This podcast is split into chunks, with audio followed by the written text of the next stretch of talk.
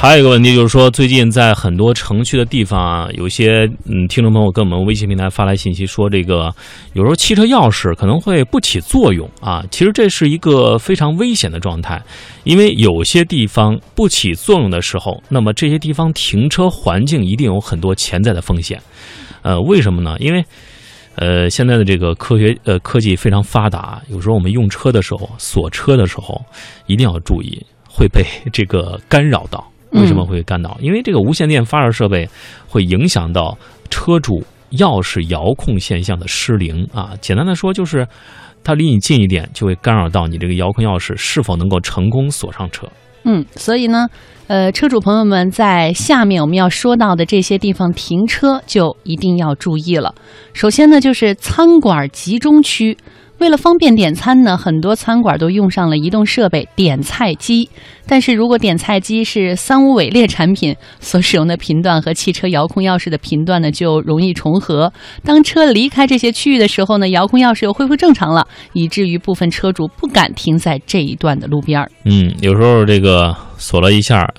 你拉，哎，怎么没用啊？也许就是，如果是在餐馆附近的话，那附近应该是有这类的点菜机的。还有一种是防盗的报警器，这个防盗报警器如果发生故障的话，也会持久的发出各种频段的电波啊，它的干扰面也是很广的。比如说，呃，有个听众朋友就说了，在二零一零年的时候，他在浙江绍兴的一个小区发生的报警器干扰了周边遥控，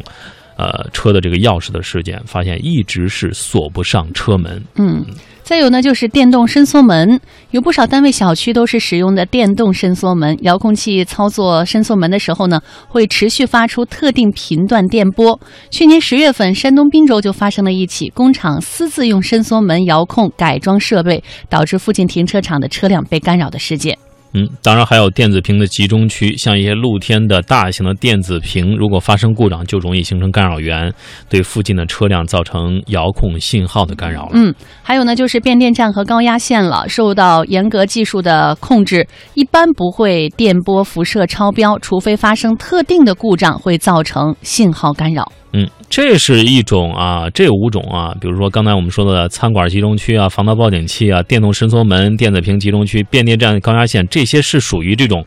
啊纯物理的状态，就是它不是非人为性质的这种干扰。还有一种就是需要我们大家特别警惕的啊，这种东西呢叫做汽车干扰器，这个在广东地区是。近两年是比较多的，大家在锁车的时候一定要注意这个问题，因为这个汽车干扰器它就是刚才我们说了，这是物理的，是吧？有一些是设备故障引起的，但是有一种专门生产的干扰器就会极大程度的干扰到我们进行这个锁车的这个行为。嗯哼，我们来看一看哈，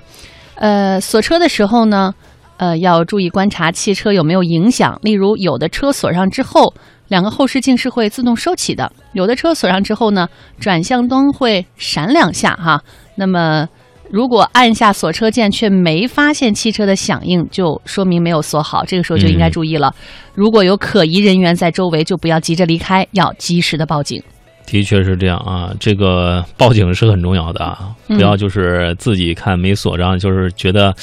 呃，是不是？想个办法找找人什么的哈，但是最主要的是报警，而且锁车之后拉一下车门，这是我们说的很多的这个最有效的方法哈。甚至有些车主可能因此形成这种强迫症啊，就是感觉我锁了之后拉了之后，然后走了大概十几米远，然后一问自己：我锁了吗？我拉了吗？经常会出现这种情况，但是我个人觉得，这种强迫症对于这种车的这种呃大的这个贵重物品而言啊，我觉得还是很很很有必要的。应该就是多多留心，在锁车的时候，到底我们是否真正的把车锁上。